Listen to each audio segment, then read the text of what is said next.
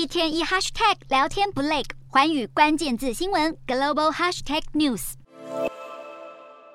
手里举着标语，喊着“终结化石燃料”的口号。每年联合国举办气候峰会，都会有大批倡议人士在场外抗议，呼吁各国领袖正视气候变迁的问题。而今年也不例外。美国气候特使凯瑞致辞时，遭到倡议人士打断，使得场面陷入一阵尴尬。这些抗议者对于各国领袖参加会议，空喊口号却毫无作为，感到极度不满。不过，这次气候峰会不止抗议人士造成局面混乱，联合国秘书长古特瑞斯在演讲时也出现了意外的小插曲。这次峰会场内外的混乱实在不同于往常。就在场内如火如荼开会的同时，场馆外却出现污水外溢的情况，官方只好暂时在门口铺上厚纸板，并请抽水车来处理。而各国领袖为了解决棘手的气候问题，已经焦头烂额。如今会议的流程和硬体设施又接连发生意外，只为这次的气候峰会增添了更多混乱。